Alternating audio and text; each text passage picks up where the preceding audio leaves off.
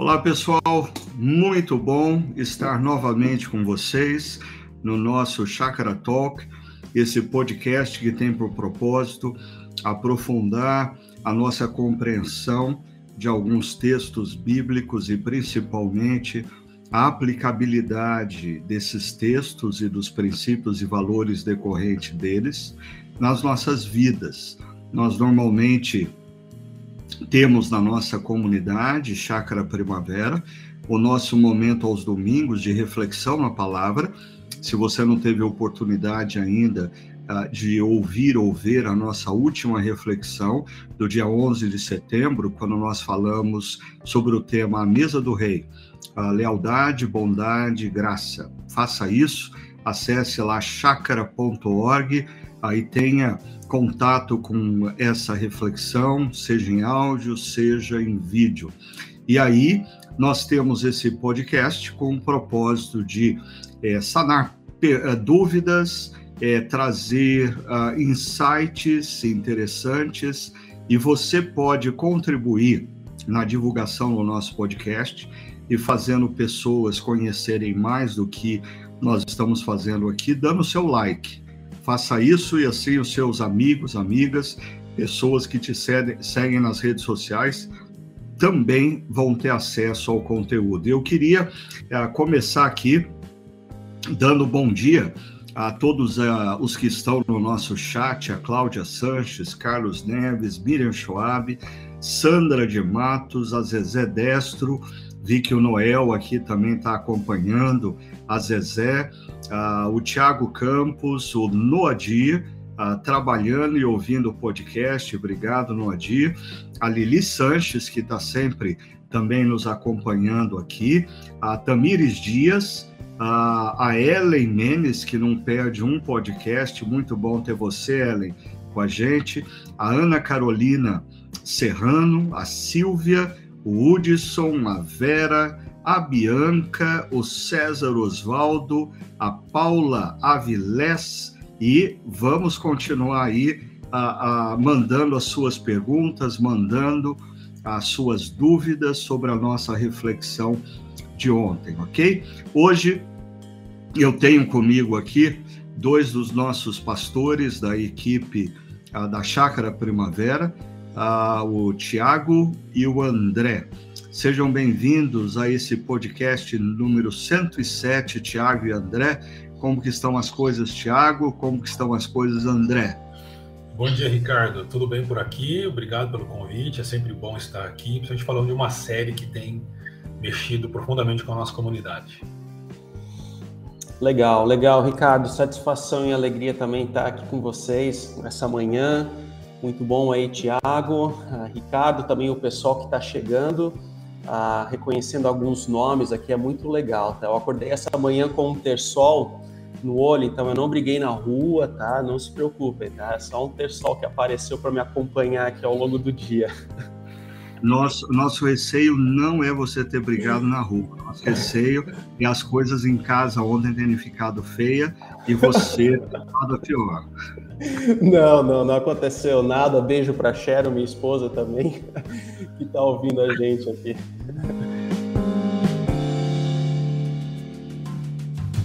Tiago fez menção que essa série tem sido impactante para a gente. Eu acho interessante como as narrativas bíblicas elas nos apresentam o mundo real, né? E quando a gente lê a história de Davi, ah, nós vemos assim a, vida como ela é, né? É, eu não sei se vocês têm a mesma percepção, mas a gente lê a, a história de Davi e identifica inúmeras situações e cenas é, com as devidas é, mudanças de cenário daquela época para a nossa época, mas o que Davi enfrenta é muito presente para nós, vocês não acham? Vocês não acham que assim, as narrativas bíblicas trazem a vida como ela é? O que, que você acha, Tiago? Sim, sem dúvida, Ricardo. E esse é um dos argumentos que aqueles que defendem a, a veracidade das narrativas bíblicas e de outros relatos e textos bíblicos é, usam. Né?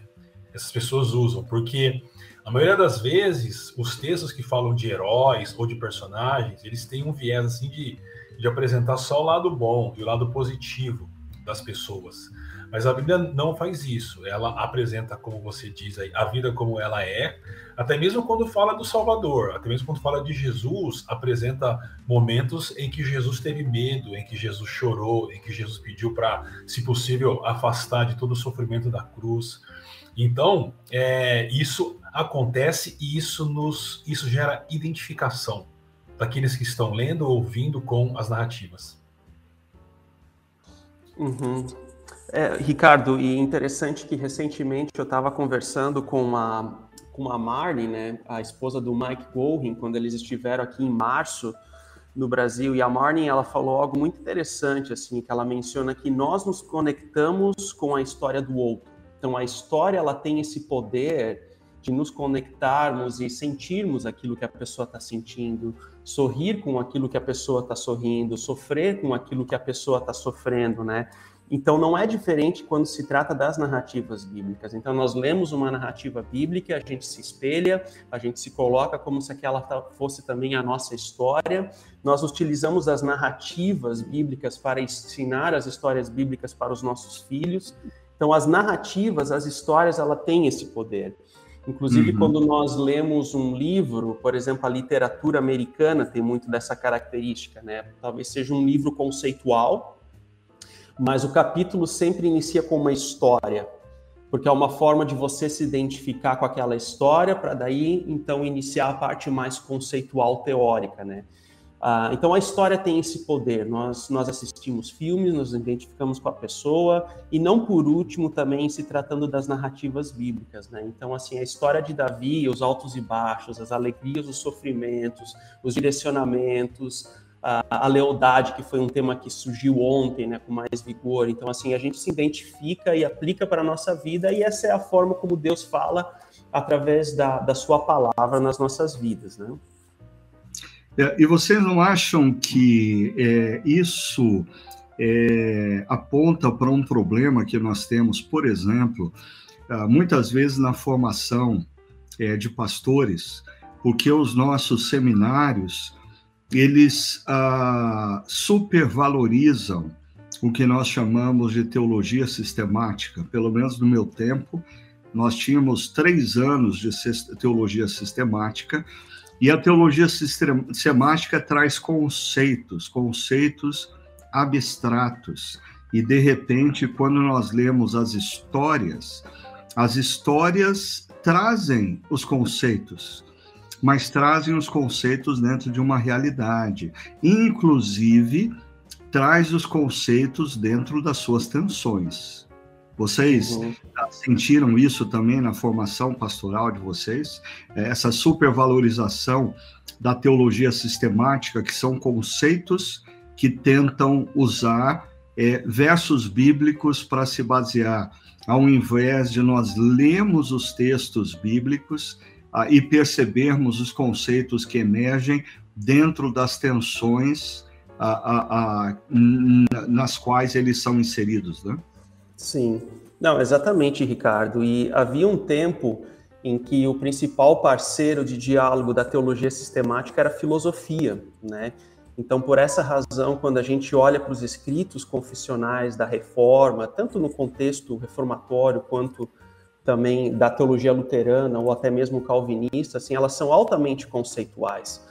Mas houve um momento da história também, né, mais precisamente ali no pós-iluminismo, que a gente não vai entrar nesse, nesse foco agora, né, mas onde criou-se uma compreensão de que a Bíblia é uma grande narrativa, né, então cria-se, ou punha-se o termo a história da salvação. A, a palavra de Deus é uma grande narrativa, é uma história, não é um coletivo de conceitos, é uma história pela qual nós nos incorporamos, nós encontramos o nosso local, incorporamos e aplicamos na nossa vida.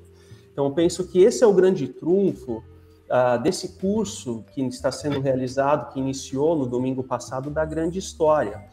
Né? A uhum. grande história é, é uma forma como a gente encontra, interpreta as escrituras como uma grande história, uma grande narrativa para as nossas vidas, e não como um conjunto de conceitos, né? Então, se você... E assim, eu tenho uma tendência, eu gosto de filosofia, eu gosto de teologia sistemática, o problema é se ela é uma bolha isolada da realidade, ela é uma bolha que não fala para as questões, para os conflitos do contexto, ela é uma bolha se ela não traz isso para a nossa vida. Então, nós precisamos da teologia sistemática. O problema não é nem ah, se ela é relevante ou não. Não, nós precisamos da teologia sistemática, mas que responda aos problemas que nós vivenciamos no nosso dia, como é que as escrituras respondem aquilo, tendo em mente que a palavra de Deus não é um coletivo, uma coletânea de conceitos, mas uma grande história. Né? Uhum. E nós a incorporamos e aplicamos na nossa vida. Legal. André, você conhece a Ruth Vogel? Uh, sim, uh, minha mãe. ah, ok. A nossa audiência aumentou hoje, gente. Além da minha mãe, a mãe do André também está assistindo. Agora vai. Né? Agora, Agora vai. Né? Vai bombar na internet. Mas eu quero aproveitar e agradecer a dona Ruth aí, a presença dela, agradecer a Esther, a Gabriela, a Nádia, a Janete, a Tamires, a Magda, o Kleber, que também nunca falha com a gente, o Guilherme, a Noêmia, a, o Renato Sampaio, o Vinícius Anara e a Paula Alives. Mas vamos então conversar um pouco sobre a reflexão de ontem. É, nós uh, conversamos sobre é, o convite de estarmos sempre à mesa do Rei. Ah, e é claro que nós fomos convidados para estarmos à mesa do Rei Jesus, aquele que veio, entrou na história, morreu na cruz, ressuscitou no terceiro dia ah, e nos deu a salvação ah, e nos convidou a participarmos da família do nosso Deus. Mas é, na reflexão de ontem, nós começamos falando da mesa do rei Davi e como é, Mefibosete, um herdeiro, ou perdão, descendente de Saul, neto de Saul e filho de Jonatas, uh, vai ser convidado para estar sempre à mesa de Davi uh, e ser tratado como filho de Davi. E um, um dos elementos que emerge dessa história, que nós conversamos um pouco, é a questão da lealdade, a maneira como é, Davi demonstra lealdade para com Jonatas. E eu queria aquecer um pouco essa manhã, levantando o, uma questão que ficou na minha mente, no meu coração desde ontem, e eu não tinha é, tempo suficiente para conversar sobre isso, então eu quero colocar é, para o pastor Tiago e para o pastor André. É, qual que é a diferença entre lealdade e corporativismo? Por exemplo, é, um, se eu sou um advogado e um advogado mais experiente abriu portas ah, para o exercício da minha profissão. E eu sou grato a essa pessoa. Mas em algum momento da caminhada, essa pessoa que me abriu portas começa a fazer coisas erradas, começa a tomar atitudes que não são dignas. É, ah, aí a minha lealdade a essa pessoa cessa ou existe uma outra maneira de eu ser leal a essa pessoa, ou continuar sendo leal a essa pessoa sem me tornar cúmplice, sem me tornar omisso aos erros dela? Qual a diferença na visão de vocês de lealdade e corporativismo? Ricardo, eu, eu acredito que há algumas diferenças, mas a principal seria a existência de princípios que guiam a lealdade e que ah, não necessariamente podem guiar o corporativismo. Então, nesse caso que você trouxe para nós aí, nesse, nesse exemplo, né, de você é um advogado e, tá, e um, um advogado mais conceituado, com mais tempo de caminhada, abre portas e depois ele ah, se desvia por caminhos errados ser leal a ele é a tentar trazê-lo de volta à integridade do trabalho e não a coadunar com aquilo que ele tem feito de errado. Isso seria corporativismo. E o que vai dizer se é esse caminho ou aquele é a, a existência de princípios no coração daquele que recebeu a primeira oferta. E você, André, como que vê isso? Como, como nós podemos nos manter leal a uma pessoa que começou a cometer equívocos e erros ao longo da vida? Uhum. Ricardo, eu penso que nessa situação, tá, trazendo esse exemplo que você apresenta, vale aquela máxima de, de Atos, né, que compete obedecer antes a Deus do que aos homens. Então, esse é o ponto. A partir do momento que uma pessoa que foi importante para nós, ela, ela comete desvios, ela comete, né, ou uh, anda por direcionamentos que nós interpretamos como errôneos, então, acho que vale essa máxima de compete obedecer antes a Deus do que aos homens. Caso contrário, vira um corporativismo, né? Agora, eu penso que na mensagem que você ah, cita, um, um versículo que eu estava até tentando procurar aqui qual era exatamente, onde você apresenta uma fórmula bíblica que é muito importante, que é a lealdade do Senhor, é um genitivo, né? Então, é uhum. quando essa lealdade ela é do Senhor, é uma lealdade que compreende que e reconhece que pessoas abriram a primeira porta para você, para que você possa ter desenvolvimento na vida, seja lá onde for, qual área for, né? Isso cada um interpreta dentro do seu contexto de vida. Talvez seja na área da saúde, talvez seja na área, não sei, uh, do trabalho, talvez seja a área, uh, enfim, né?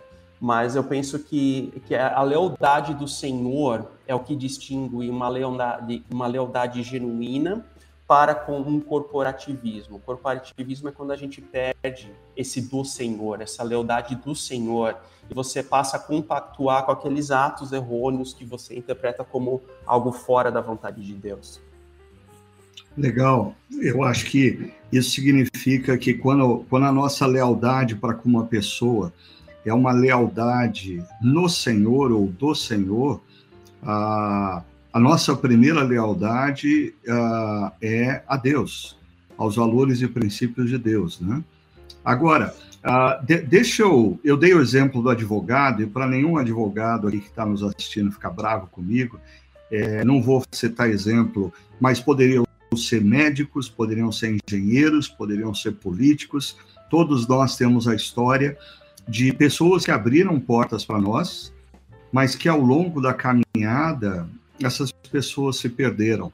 Tá? Existem esses casos. Então, eu vou trazer para a nossa realidade pastoral e aí os profissionais aí que nos assistem fazem a transferência, a transposição para a realidade deles. Tiago e André, uh, um pastor mais velho, quando nós éramos jovens, nos abriu a porta para o ministério, nos convidou para trabalhar a, na sua igreja, nos deu apoio e nós somos imensamente grato, a, gratos a essa pessoa. No entanto, no decorrer da vida e do ministério, essa pessoa começou a cometer erros. Ela começou a se deixar seduzir pelo poder. Ela começou a agir uh, de maneira não bíblica. Ela começou a extrapolar é, é, aí, como que eu posso, é, como alguém que foi abençoado por essa pessoa, como eu posso me manter leal à pessoa sem me manter cúmplice dos erros que ela cometeu ou que ela comete? Qual a sugestão de vocês? Como que eu posso me manter leal à pessoa uh, sem me tornar cúmplice dos erros que ela cometeu, de maneira bem prática. O que, que eu posso fazer? É um aconselhamento agora, ok? Eu sou o aconselhado e vocês são os meus conselheiros. Eu acho que existe uma diferença, Ricardo, entre compactuar com o que a pessoa pensa para com um relacionamento ético com ela. Então, assim, eu penso, a meu ver, que é possível você traçar um princípio. Ó, nós caminhamos daqui até aqui como pessoas respeitosas, como pessoas que se amam, como, como amigos. A daqui até aqui compreende que nós temos as nossas divergências, né? E ao longo da minha vida, eu convivi de, em diversos momentos com pessoas que têm cá ou lá diferenças substanciais para com aquilo que eu penso. Agora, isso não significa dizer que nós não possamos ter a amizade, eu não estou entrando nem no princípio ético, né? Supondo que a pessoa queira, queira caminhar ou conduzir por um rumo pela qual eu compreenda que, que fuja dos princípios bíblicos, e aqui nós estamos utilizando o nosso métier pastoral, né? Então, aí eu penso que é diferente, eu penso que é diferente, então a gente não caminha mais tão próximo. Só que eu tento fazer essa distinção que é importante, né, entre o que a pessoa pensa com um princípio ético. Eu acho que aqui a gente pode traçar, traçar essas diferenças aqui, né? É interessante porque eu lembro que no meu período de, de, de doutorado, eu olhava assim para alguns professores onde eles se degladiavam em artigos. Assim, é, é, eles eram extremamente combativos um com a ideia do outro. Mas toda sexta-feira, no final do expediente, né, da, uh, do, do, seminário, eles estavam lá juntos, sentados, tomando um café, uh, dando risada, contando a mesma piada, etc. Ou seja, eu quero crer que exista uma diferença aqui pela qual nós podemos viver uh, de uma forma plena assim, onde você distingue entre o que é o pensamento da pessoa para com o princípio ético. Ricardo, eu, eu diria que a lealdade tem uma relação com, com amor. E ser leal a alguém não é você fazer tudo que essa pessoa quer que você faça, mas o que ela precisa que você faça por ela. Então, ser leal a alguém é, às vezes, evitar que ela continue no caminho que ela está ah, trilhando. Se esse caminho for for errado.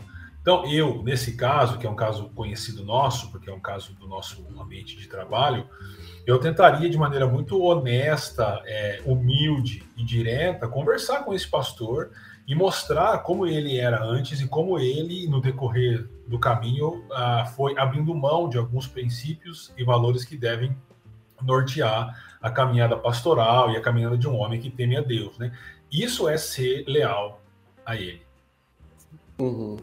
Uhum. Legal, acho que o, o, o, ponto que então o Tiago, o, o André destaca uh, é o, a gente aprender a ser respeitoso para com a pessoa, mesmo quando existe discordância uh, das ideias e dos caminhos dela. E uh, o ponto que o Tiago traz é que parte uh, da minha lealdade a uma pessoa implica em eu ir ao encontro dela e falar, conversar com ela sobre os erros que ela está cometendo. Ou seja, talvez esse ponto que o Tiago nos traz é o oposto de nós usarmos da maledicência, ou seja, quando nós começamos a falar da pessoa, a, a, falar mal da pessoa a outros, nós estamos sendo desleais. Mas quando nós vamos ao encontro da pessoa e falamos e apontamos o que nós entendemos ser um erro na vida dela, nós estamos sendo leais para com ela. Nós não estamos falando ou fazendo críticas pelas costas. Nós estamos trazendo o que nós entendemos ser errado e, e desafiando a pessoa a repensar, mas nós estamos fazendo isso frente a frente, olho a olho. Ou seja, me parece que vocês trazem duas dimensões muito importantes da lealdade para com pessoas que, é, ao longo da vida, tomaram rumos e atitudes equivocadas. É, uhum. O respeito à pessoa, nós podemos discordar do que ela pensa, do que ela faz, respeitando a pessoa. Por exemplo, ah, eu tenho um, um amigo muito querido, ah, pastor, que ele tem ideias um tanto quanto heterodoxas no que diz respeito à teologia. E algumas pessoas sempre uh, que sabem dessa amizade questionam como que eu posso ser amigo uh, dessa pessoa. Ora, uh, eu sou amigo da pessoa, eu tenho afetividade para com a pessoa, eu caminho com a pessoa, mas eu posso respeitá-la, apesar de não concordar com tudo que ela pensa. Né? Agora, esse outro lado que o Tiago nos traz é muito importante a gente ponderar sobre a lealdade implica em eu não falar mal da pessoa pelas costas, mas ir na direção da pessoa e colocar para ela os erros que ela está uh, ou que ela, você entende que ela tem é, é, cometido. Uh, Tiago, acho que você quer acrescentar algo mais, fique à vontade. É, Ricardo, eu, eu, eu, acho que também é importante a gente inverter os papéis e pensar em, em nós uh, diante de, de, uma pessoa que está tentando ser leal a nós. Então, às vezes, a gente precisa também é, compreender quando a pessoa está sendo leal a nós e falando algo que a gente precisa ouvir, e quando ela não, não está sendo. Então, eu acho que esses dois papéis são importantes a gente ter clareza para entender quando que a gente está é, de um lado ou de outro, porque às vezes tem pessoas que estão falando com a gente e eu acho que a tendência de todo mundo é se fechar e dizer, ah, isso não é assim, essa pessoa está errada tal. Mas, às vezes, a pessoa está tentando ser leal com a gente e a gente não, não percebe isso. Uhum. É porque às vezes, às vezes nós não gostamos de ouvir é, uma pessoa pontuando para a gente aonde a gente está errando, aonde a gente está se desviando, e a gente não percebe nisso lealdade. Uhum. Bom destaque. Sim. Né? Uhum. Uhum. Agora, sabe que eu, eu, eu fui dormir ontem frustrado porque eu não fiz menção de um evento histórico muito conhecido e que fala muito sobre a, a lealdade ou, como eu disse ontem, como ah, o natural nas nossas relações parece ser a deslealdade e não a lealdade. Aquela famosa frase de Júlio César, quando ele é alvo de um complô e antes de morrer, ele vira e diz: Até tu, Brutus. Brutus, que era filho adotivo de Júlio César. Eu acho que histórias assim apontam uhum. para é, dificuldade de nós encontrarmos no mundo lealdade, e, e como eu disse ontem, lealdade é uma virtude muito cara. Ah, e por ser uma virtude muito cara, a gente não pode esperar lealdade de pessoas baratas. Uhum. Ah, mas, ah, e talvez uma das pessoas baratas que nós vemos no texto é Ziba. Né? Como que vocês veem, assim, as pessoas que estão aqui nos ouvindo, o que, que vocês poderiam dizer para elas diante da constatação que nós vivemos num mundo uh, de zibas uh, e a gente precisa é, viver a nossa espiritualidade nesse mundo, não tem outro mundo para a gente viver. Uhum. Tá certo, ah, Ricardo, é que a Ziba, né, no contexto do texto, é, uma, é a personificação de uma pessoa que está com você quando convém, né? Ali no caso de Ziba, era alguém que era uma pessoa que era servo de Saul, mas se apresenta como servo de Davi, né? Ou vice-versa. Então, assim, é uma pessoa que está com você quando acha bom, quando acha legal. Então, assim, isso, acho que todos nós temos as nossas histórias nas nossas vidas de pessoas que se passaram por Zibas, né? nas nossas vidas, se a gente olha um pouco mais no contexto macro, a política é muito disso, né? Então, essa, esse exemplo de Júlio César, essa traição que aconteceu, também ocorre dentro de um evento político. Ah, e, e, também não é diferente no nosso contexto de hoje, né? Agora, eu penso que a lealdade, e essa lealdade do Senhor, ela se apresenta a partir do momento que nós também abrimos os olhos, né? reconhecemos e compreendemos quem são as pessoas que foram importantes nas nossas vidas, né? Porque se a gente ficar focado nos ibas, né, a gente perde também a alegria de viver, a gente perde a alegria da, da espiritualidade, né? Eu acho que o foco precisa ser muito mais nas pessoas que nos abriram portas na vida e que a gente mostra lealdade do que naquelas pessoas que são as chamadas zibas, né? Uh, eu penso pelo menos dessa forma, né? Eu, tenho, eu sou muito grato pelas pessoas, assim, que quando eu olho para trás e refletindo ontem na mensagem, né? Uh, você em determinado momento, em uma das, das, das reflexões, Ricardo até falou, assim, de a gente reconhecer as pessoas que nos abriram portas, né? Pessoas que foram importantes para nós. Então, até literalmente você mencionou algo como lealdade é quando subimos no topo da pirâmide e lembramos que, de quem abriu a primeira porta, né? Uh, topo da pirâmide, eu acho que cada um interpreta dentro do contexto da vida de cada um. Mas, assim, a, a, pessoa que fez o primeiro contato, a pessoa que deu o primeiro oi, assim, a pessoa que fez a, abriu a primeira porta, eu penso que isso é muito importante reconhecer, listar e sempre de novo, né, externar esse agradecimento à pessoa de forma prática, né. Eu lembro de, de duas pessoas que foram muito importantes para mim no contexto da minha ida para o doutorado, né? E poxa, um doutorado assim no exterior você não consegue, isso, isso é uma porta que assim que você consegue a partir do momento que Deus utiliza pessoas para abrir aquelas portas para você, né? E eu sempre fui muito grata a ela, sempre externei essa gratidão, mas eu, eu, eu pensei assim que faltou um algo mais, sabe? Faltou ser mais intencional. Infelizmente, essas duas pessoas faleceram de Covid ao longo da pandemia, né? Então, eu sinto assim, uma, uma ponta que talvez foi tarde demais, mas eu penso que, ao mesmo tempo, também externei gratidão, faltou um pouco mais de intencionalidade. Às vezes a gente foca tanto nos IBAs que a gente se esquece daqueles que foram importantes na nossa história, que são instrumentos de graça de Deus nas nossas histórias e que nós somos como Mefibosete, né? Na, fazendo esse paralelo aqui com o texto, né? É, diga, Tiago, fica à vontade. Não, bem rapidinho, Ricardo. Eu concordo com a Ana ali. Ela fala que Zimbra é político e quando eu acho que ele morava em Brasília, né? Porque tem uns caras que estão no poder de um espectro político. Você vê, tem uns caras lá, muda o espectro político do poder, os mesmos caras estão lá. Né? Então é isso. Mas eu queria só terminar também tentando inverter esse papel que eu tento fazer isso. Né? A nossa tendência de sermos Ziba para alcançarmos interesses. Esse é um risco que a gente corre e precisa estar sempre ciente disso.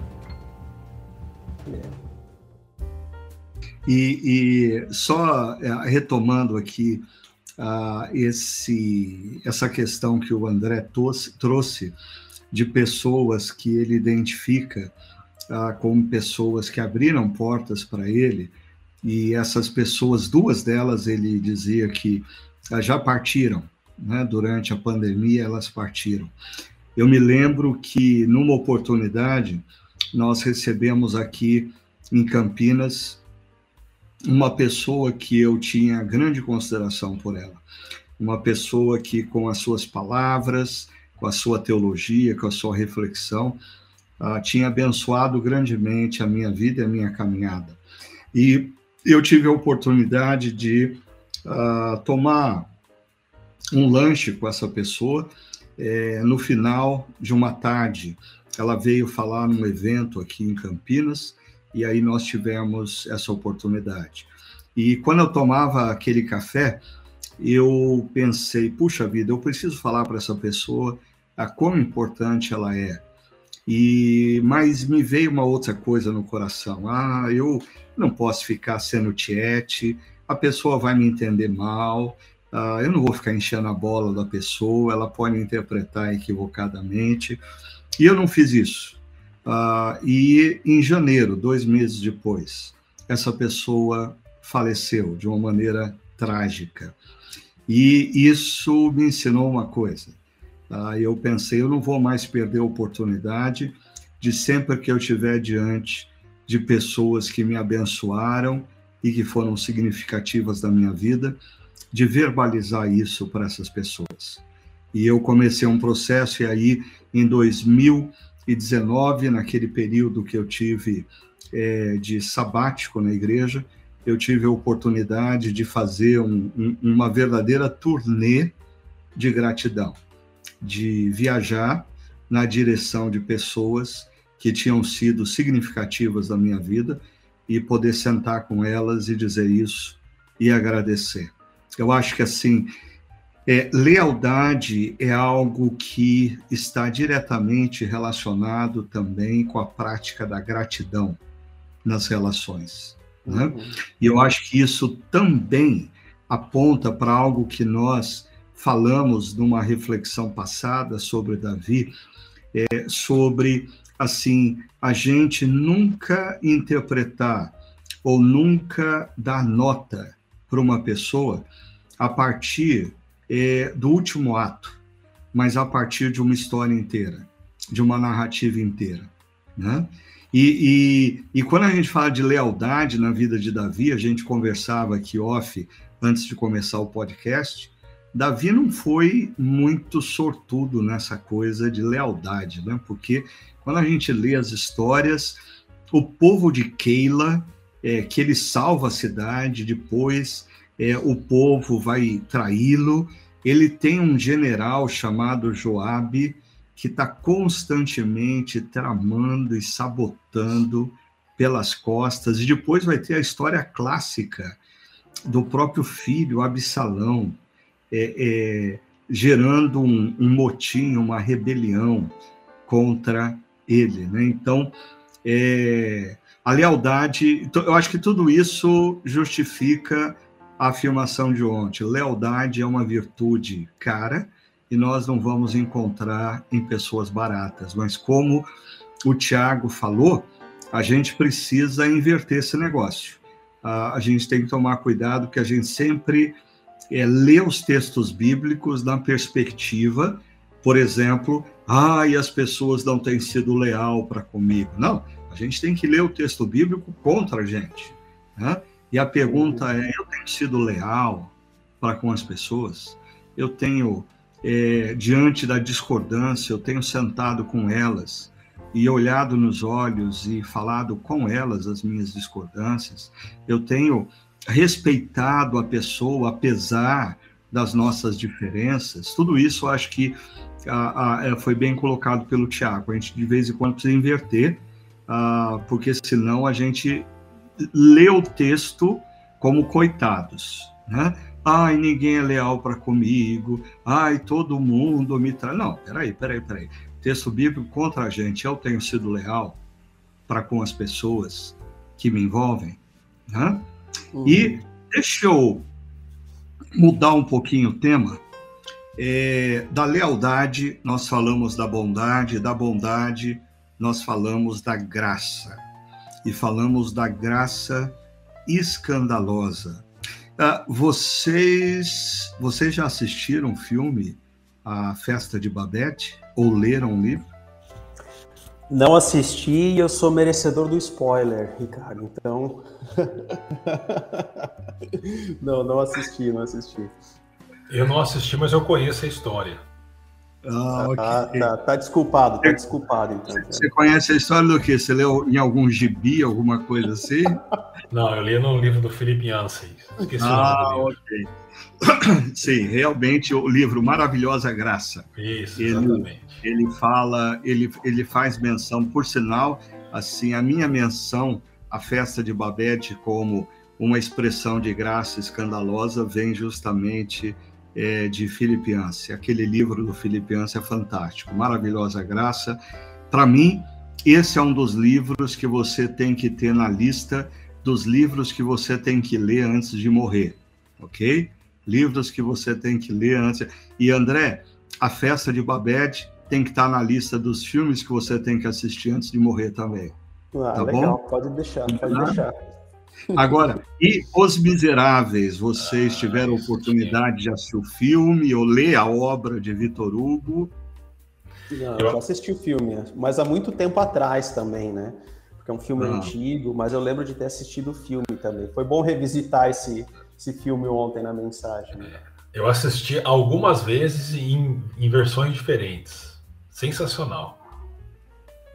Uhum. Eu tive a oportunidade de assistir o filme e certa ocasião eu tive a oportunidade de assistir um musical, Os Miseráveis. É coisa assim altamente impactante e seja na versão filme, seja na versão musical.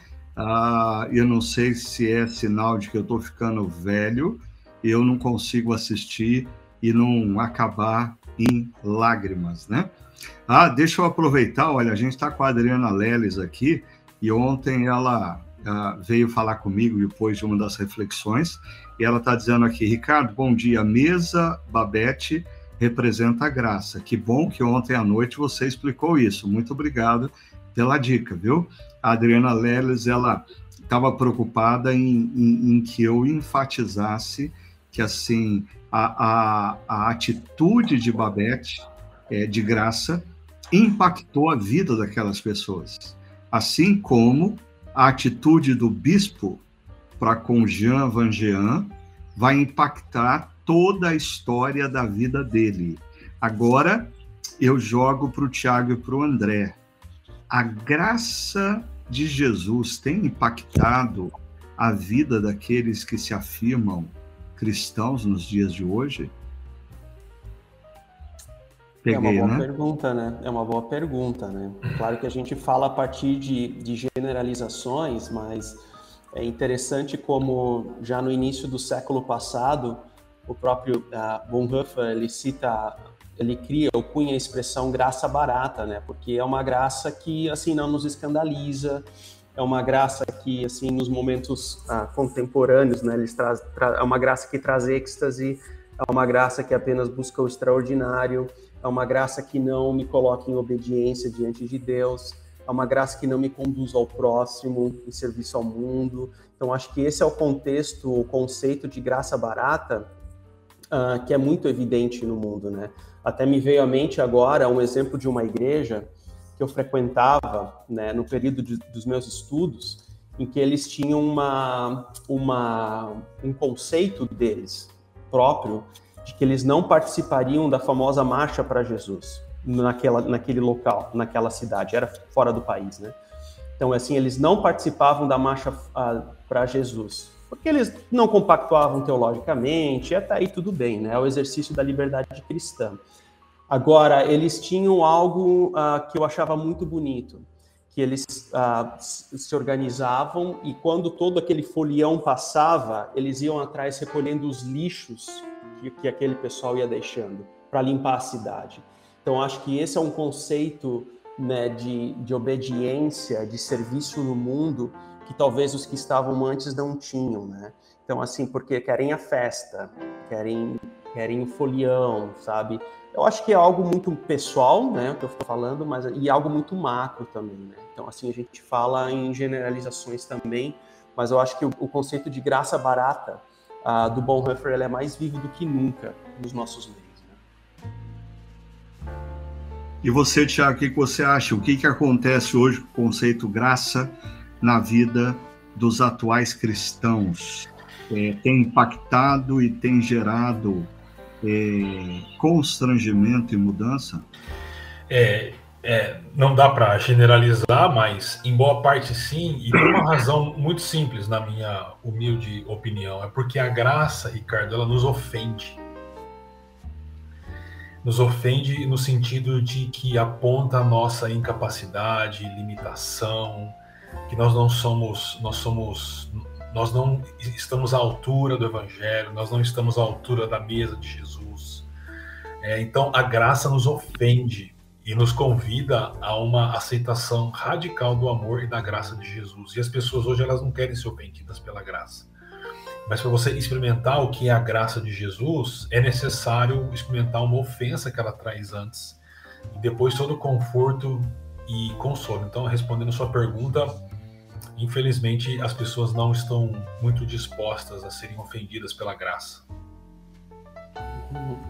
Olha só, é, no nosso chat, ainda falando sobre o filme e a correlação com a graça, a Janete diz: assisti à festa de Babette no século passado, na época não entendi nada e agora não lembro mais. Vou rever novamente e já quero ler o livro, é, Janete? Eu acho que é interessante quando a gente tem um, uma chave hermenêutica, uma chave de compreensão e a gente pode revisitar um livro ou um filme nessa perspectiva. Vai ser muito interessante. A Marília também diz: assisti há muitos anos e quero reassistir. Muito bom. Importante enfatizar também o contexto de simplicidade das pessoas que a personagem faz o banquete. Ela ofereceu de graça o que eles nunca viram. Não só o que elas nunca viram, mas o que eles nunca tinham comido. É um banquete espetacular a da culinária francesa. Ela gasta toda a fortuna que ela havia recebido na loteria para abençoar aquelas pessoas. Né? E a, também aqui a Magda diz: olha só, a Magda fez a festa de Babette dela. A Magda, a Magda disse: em 2022 comemorei meu aniversário com uma lista de convidados que me sustentaram durante a pandemia. Ah, foi tão gostoso poder honrá-los Ser grato é um presente para ambos os lados. É verdade. A, gratidão ela alimenta uh, não só a pessoa que recebe a gratidão, como a pessoa que agradece. A, gra a gratidão é, é, é, é nos motiva a caminhada. Né? E uh, o Augusto Júnior, é, ele está dizendo aqui, reflexão profunda. Augusto, e como vai a gravidez aí? Não sua, da sua esposa, né? É muito bom ter você por aqui, viu, Augusto? De fato. Agora, ah, vamos continuar falando um pouquinho mais sobre essa coisa da graça, porque é, me preocupa, o, o, pastor André colocou esse conceito que vem de Dietrich Bonhoeffer, né, André, sobre a graça barata, aí o Tiago ressaltou essa, essa coisa de assim, é, nós não, talvez nós não estamos compreendendo a dimensão é, do perdão que nos foi oferecido. É, o pastor Carlos Bosman, que foi um dos meus mentores e com quem eu estudei a Bíblia há muitos anos, ele, ele dizia: enquanto nós não temos a compreensão da sentença que estava sobre nós, nós jamais compreenderemos o tamanho da graça. Enquanto nós não tivermos a consciência do tamanho da sentença que estava sobre nós, nós jamais compreenderemos o tamanho da graça. E na história de ontem, eu fiz menção é, de uma frase a, a, de Mefibosete, um pouco depois, que ele, ele, ele parece que demonstra isso, né? Ele tinha compreensão da sentença, o que eu mereço é a morte. E isso ampliava, multiplicava, intensificava a, o impacto da graça. Ele dizia: Mas você, ao invés de me oferecer a morte, você me deu um lugar à mesa. Será que hoje nas nossas igrejas o nosso evangelho ele, usando uma linguagem do Dr. David Nicholas, falecido, será que a gente só oferece a boa notícia sem antes oferecer para as pessoas a má notícia? Uhum. Seria eh, isso um dos fatores que impede as pessoas de compreenderem a graça e serem impactadas pela graça? Claro, justamente, Ricardo, porque a, a partir o próprio Tiago mencionou isso, né? Que a graça de Deus ela vem de duas formas. Ela primeiro nos acusa, né? Ou a lei, ela nos acusa, ela mostra quem nós somos.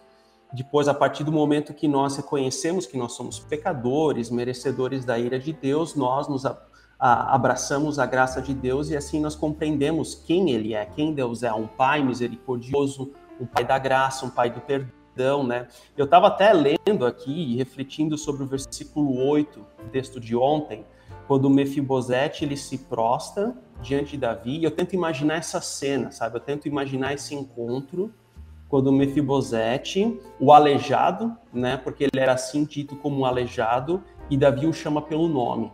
Isso, isso é muito interessante, né? Aí Mefibosete se prostra e diz: Quem é teu servo para que te preocupes com um cão morto como eu. Então, assim, receber a graça de Deus significa que, em primeiro lugar, eu reconheço a má notícia. Eu e você, nós somos como um cão morto. Nós somos, somos pecadores. Nós somos merecedores da ira de Deus. E a partir do momento em que nós nos reconhecemos como um cão morto, isso, esse é o escândalo da graça. Porque assim, nós queremos uma graça que venha fazer cafuné na nossa cabeça, mas primeiramente essa graça vem apontando o dedo e dizendo que você somos como um cão morto. Mas a partir do momento que nós reconhecemos isso, o Senhor nos convida para estarmos à mesa junto com Ele, que é o que acontece com o Mefibosete também, Ricardo. O, o André, mas é essa expressão que talvez explique o que o Tiago estava falando, de que assim a, a, a, compreensão mais profunda e honesta da graça nos ofende. Uhum. Porque, assim, nós vivemos no mundo ocidental o, o ápice do humanismo, do ser humano, do hedonismo humano. Ah, nós nos achamos o máximo. As redes sociais é, super exaltam a nossa imagem. E aí a gente não quer ouvir uma mensagem que primeiro diga: sabe o que nós somos? Nós somos como cães mortos. Isso é altamente ofensivo. Assim, as pessoas querem ouvir essa esse evangelho coach. Ah, Deus está querendo te ajudar a, a, a colocar o melhor de você no mundo profissional, né? Ou seja, Deus é um auxiliador, Deus é um potenciador a, da, das minhas habilidades. Agora, se o Tiago estiver pregando e me chamar de cão morto, eu vou ficar ofendido com ele, né, Tiago?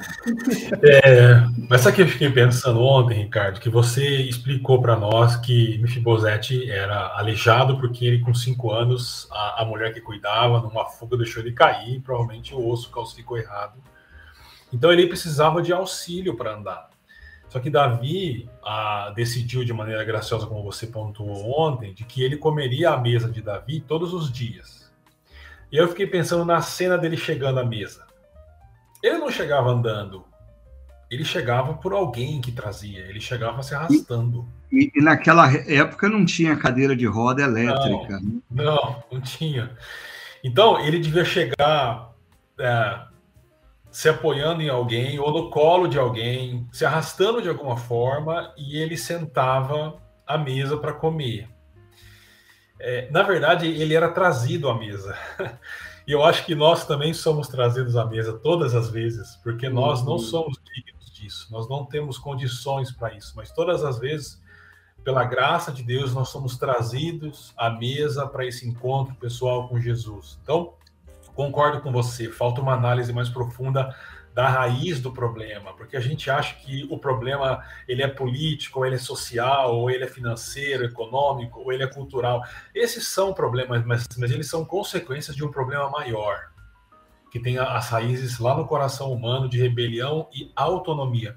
Essa é uma palavra que você usa muito e faz muito sentido para mim. A, a, busca por autonomia. E a graça ofende, porque pela graça nós percebemos que nós não temos essa autonomia ou devemos abrir mão daquela que a gente pretensiosamente acha que tem, né? E aí nós somos carregados à mesa pela graça de Jesus, como Mefibosete certamente era carregado. Uhum. O, o Renato está fazendo menção de um outro livro que eu creio que é muito interessante para a compreensão desse conceito, graça. Ah, o Renato Sampaio fala o livro Evangelho Maltrapilho, de Brennan Manning, fala sobre a graça de forma muito simples, gostei muito. Eu também gosto desse livro, acho que vale a pena o pessoal dar uma olhada. E a, a Cláudia Sanches, ela faz a seguinte afirmativa: só quem se sente verdadeiramente pecador consegue entender a verdadeira graça.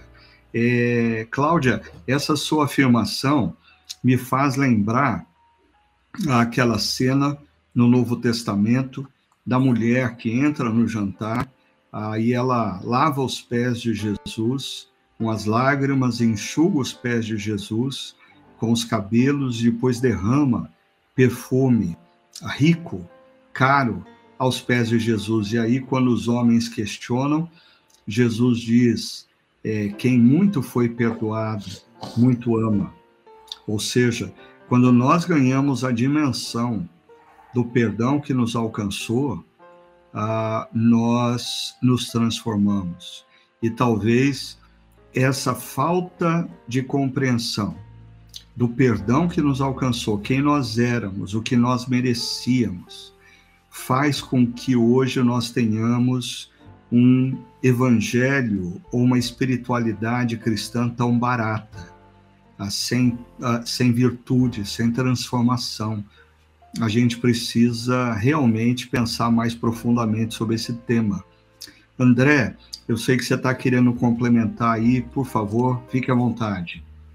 É, ainda, Ricardo, dentro dessa temática do escândalo da graça, né, me veio à mente aqui uma frase que o Lutero fez ah, no contexto da reforma. Me fugiu o contexto dela, mas ele diz assim que eu sou como um mendigo que achou um pedaço de pão e compartilha com outro mendigo. Ou seja, o cristão, o cristão é como um mendigo. E a partir do momento que ele compartilha sua vida, ele, ele é canal de bênção na vida dos outros, demonstrando lealdade, ele é como ele continua sendo um mendigo, mas que achou um pedaço de pão e compartilha com outro mendigo. Então, quem é que gosta de ser chamado de mendigo? Mas a graça justamente é isso. A, a falta de compreensão assim da, da, importância do que, que é o escândalo da, da, graça, é porque também a gente perdeu um pouco da dimensão do que, que é a ira de Deus, né? Ah, e, e, por exemplo, a cruz, Uma ilustração muito interessante para a cruz, para a obra da cruz nas nossas vidas, é do para-raio. Né? Então, os prédios, as casas possuem para-raio para justamente bloquear a ação de um raio numa tempestade, né? Então a cruz, ela assume esse papel nas nossas vidas. A ira de Deus que deveria cair sobre nós, ela cai sobre o filho na cruz, esse para-raio. E ele vem ao nosso encontro demonstrando com a sua graça, com seu amparo, com sua misericórdia, mas também mostrando primeiramente que nós somos mendigos, e, e aquele texto de João, João 15, que tem muito, tá muito, assim, eu tenho refletido muito nesse texto, é quando Jesus diz: Sem mim nada podeis fazer. Então, assim, sem a graça de Deus, sem o amor de Deus, sem a graça dele nas nossas vidas, nós podemos ser bons profissionais, nós podemos ser bons cidadãos, nós podemos ser éticos, mas aos olhos da cruz, da graça de Deus, né, nós não, não agradamos ao Pai. Legal. E uh, eu queria fazer menção aqui para a gente caminhar para o final uh, do nosso podcast, uh, de uma citação no nosso chat lá atrás, da Ana. Muito bom ter você aí com a gente, Ana. Por sinal, eu gostei do jeito que a Ana se apresentou, Ana Mefibosete. Aí o Sérgio também se apresentou como Sérgio Mefibosete, né, numa alusão ao fato, nós compreendemos que nós somos Mefibosete, nós somos esse que estamos à mesa do Pai e do Rei pela graça, né? Mas a, a Ana, ela faz uma menção sobre a graça no Antigo Testamento, né? E, e, e de fato, Ana, é, deixa eu ler aqui a, a, a menção da Ana primeiro. Ela diz assim: Ricardo, o conceito e prática da graça está presente ao longo do Antigo Testamento, especialmente nos escritos de Davi. E Davi fala muito dos Salmos é, sobre uh, o conceito da graça, né? dizendo que a, a graça de Deus o basta, que a graça de Deus era suficiente para sustentá-lo em meio aos momentos de adversidade. E através do conceito de amor leal, loving kindness, certo? Concordo plenamente com você, Ana. É, é antes de passar para o Tiago e o André, porque eles sabem explicar essas coisas complicadas, eu só sou mediador aqui das perguntas de vocês ah, para os nossos mestres e doutores André e Tiago. Ah, mas eu acho que aí a gente precisa só fazer uma distinção. Ontem, quando eu fiz menção de que as grandes religiões do mundo não possuem um conceito graça, e eu sou devedor a essa observação ao Filipians, nesse livro Maravilhosa Graça, porque ele, ele, ele conta uma experiência de que ele esteve numa conferência ah, com representantes das grandes religiões, e uma percepção que ele teve foi que as grandes religiões não trabalham do, com o conceito graça. Então, quando nós falamos que o judaísmo não trabalha com o conceito graça, é porque o judaísmo é, trabalha é, basicamente com a, a, a, as regras e as leis da Torá e a necessidade do cumprimento das leis e dos ritos para ser aprovado por Deus. Ou seja, o caminho passa pela performance. Deus me ama se eu corresponder à performance. Mas, no entanto, quando nós lemos o Antigo Testamento à luz do Novo Testamento, nós enxergamos a manifestação da graça de Deus. Mas isso é algo que aqueles que vivem o judaísmo não conseguem perceber, porque não tem a luz de Jesus sobre o Antigo Testamento. Ah, André, Tiago, o que, que vocês poderiam dizer para nos ajudar a compreender a, a, a presença da graça de Deus já no Antigo Testamento? Fiquem à vontade. Ricardo, essa palavra que a Ana cita provavelmente é a palavra hebraica hesed, que é a palavra mais rica no, no, no hebraico, que aponta para esse amor leal ou misericórdia, dependendo da tradução. E é, é, o, é o amor pactual de Deus. Então, essa palavra é muito importante para a teologia do Antigo Testamento. É, agora, a graça você vê logo no início da história. Então, quando os nossos primeiros pais se rebelam contra o Criador e buscam autonomia, ah, tudo deveria desaparecer. Simplesmente assim, acabar tudo. Porque nada existe fora de Deus. Né? Mas como, diz como dizem alguns teólogos, antes de Deus uh, dizer haja luz, ele disse haja cruz. E a cruz é fundamentada na graça de Deus. Então a graça já começa lá. Quando a humanidade busca autonomia se rebelando, é a graça que sustenta a existência de, de todas as coisas. Depois você tem muitos episódios e a, a, escolha de Israel e a libertação de Israel do Egito é uma manifestação da graça. Então, quando Deus vai dar lá os dez, que a gente chama de dez mandamentos, mas você nos ensinou que são as dez palavras, isso faz muito sentido. Deus diz: Olha, eu, eu os livrei do Egito. É, é, a graça de Deus. Então, portanto, vivam assim. Eu, eu, eu, eu diria esses dois pontos, pelo menos, do Antigo Testamento. André, tá com você. É, eu estava aqui tentando fazer uma pesquisa rápida aqui, abrindo a Bíblia, tá? É que me veio à mente a expressão no Antigo Testamento Dia do Senhor, né? o dia de Senhor, e justamente no, no livro de Joel, no Antigo Testamento, que é um, é um termo, é uma fórmula bíblica uh, muito importante para a leitura e interpretação do livro de Joel. Claro, de outros textos ao longo do Antigo Testamento também, né? Porque o dia do Senhor é um dia de lamento, né, de juízo de Deus, mas é também um dia de graça, porque ao mesmo tempo que Deus ele exerce juízo para o, para o povo ímpio e pecador, ele também vem com sua mão de graça e de salvação. Então, Deus ele nunca executa um juízo sem antes também ter a sua graça à mão e proteção para com o seu povo, né? E outro texto interessante é de Levíticos 16, que é o dia da expiação, né? Então, é o povo no deserto que, que, que separa um momento para agradecer a, a libertação de Deus da escravidão do Egito. Então, o dia do Senhor, uh, de Levítico 16, que também é um dia de, de, de, celebração, é um dia de graça, né? Mas, claro, daí entra novamente naquilo que o Ricardo menciona, o pastor Ricardo, né? Que daí você tem o jugo da lei, da obediência à lei. Então, assim, esse, esse é um ponto que a, espiritu... que a compreensão cristã da graça, ela remove. Então, você tem o princípio da obediência, você tem o princípio da, da parúzia, né, que significa buscar, da parênese, perdão, de buscar a presença de Deus em obediência, em resposta àquilo que ele fez por nós na cruz. Mas agora nós não precisamos ir para uma terra prometida, nós não precisamos levar novilhos ou não precisamos levar carneiros para executar sacrifício, não.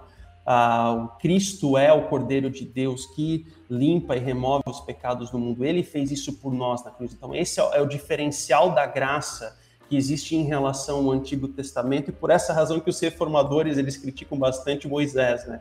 Então Moisés assim porque ele é alguém que vem com o jugo da lei, mas aí a gente precisa ter essa compreensão macro das escrituras, né? Então eu acho que esse é o ponto que o pastor Ricardo menciona na mensagem de diferencial da graça do Antigo para com o Novo Testamento. É com todo respeito, André, aos luteranos, nesse aspecto eu gosto do papai João Calvino, porque ele olha, ele olha para a lei, principalmente pensando no decálogo, né, nas dez palavras, é, e ele diz que, por um lado, as dez palavras nos foram dadas para que a gente ganhe consciência de que nós não merecemos estar na mesa, fazendo uma adaptação ao nosso contexto de ontem. Então, quando você olha as dez palavras, você vai perceber que você não é merecedor de estar à mesa. Mas, por outro lado, é, Calvino também diz que as dez palavras elas são expressão de graça, porque as dez palavras é uma forma de conter a deslealdade na sociedade, é uma forma de conter a violência na sociedade. Então, ela é também, ela é a, uma forma da gente reconhecer a necessidade da graça, ao mesmo tempo que ela é expressão da graça. Mas antes de pedir para vocês darem uma palavra final de desafio ao pessoal, só queria é, trazer o que veio à minha mente quando a gente fala sobre a graça no Antigo Testamento. Eu, eu lembrei da, da, do primeiro episódio que Lucas apresenta no ministério de Jesus, Jesus naquela sinagoga em Cafarnaum. E quando Jesus faz menção de um texto ah, do profeta Isaías e o povo fica indignado, e aí, ah, porque o, o, Jesus lê Isaías isentando o dia da justiça e terminando na manifestação da graça. E aí o pessoal da sinagoga fica doido da vida e Jesus faz menção de duas histórias no Antigo Testamento. A uma que aponta para Namã, um militar que não era israelita, e uma viúva que também não era israelita. E que Deus ah, curou Namã e abençoou a viúva pela graça. Pela graça. Mas o povo daquela sinagoga não conseguia entender o conceito graça, e a graça para eles era um escândalo. Era um escândalo. Assim como a, a, a graça é um escândalo para aqueles que acreditam na performance religiosa, de que nós vamos ser capazes de ganhar o direito de estarmos à mesa. Mas a mesa de Deus, do Pai, do Rei, ah, é um lugar que você só pode estar se você reconhecer a necessidade da graça. Desculpa, Tiago, André, o último desafio de vocês, a última palavra. Fiquem à vontade.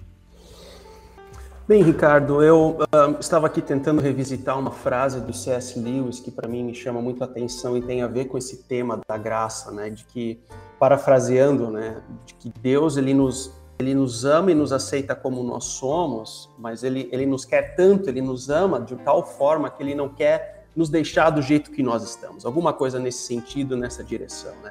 Então eu penso que essa, esse é o poder da graça. Então, assim, quando a gente pede para que a vontade de Deus seja feita na nossa vida, quando a gente pede para que a graça de Deus resplandeça na nossa vida, quando a gente pede que o direcionamento de Deus seja dado na nossa vida. Isso acontece a partir do momento que, primeiramente, nós nos reconhecemos como um cão morto, que nós somos pecadores e dependentes da graça de Deus. E a restauração, o crescimento, o discipulado, a maturidade com ele acontece nesse converter diário, de reconhecer que nós somos pecadores e merecedores da ira, mas que pela graça de Deus ele caminha conosco então, ele, ele nos mostra o caminho, ele nos dá direcionamento. Então, que seja assim na nossa vida, hoje e sempre.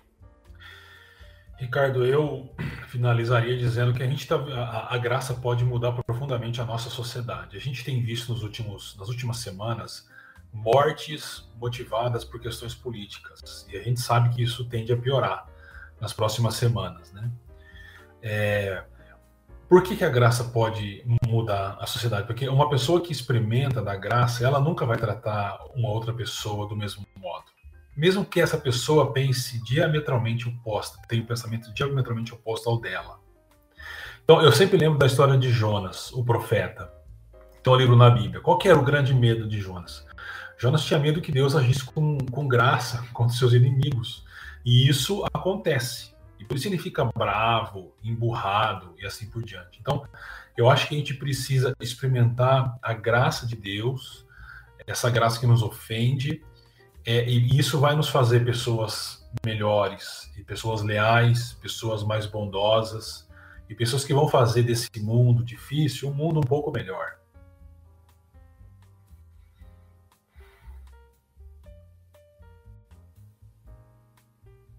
Eu queria agradecer tremendamente a participação uh, do Tiago e do André nesse nosso podcast número 107. Quero. Opa, desculpa a falha aí. Quero agradecer também a participação de todos vocês uh, que estão aí no nosso chat, contribuindo com perguntas, com insights.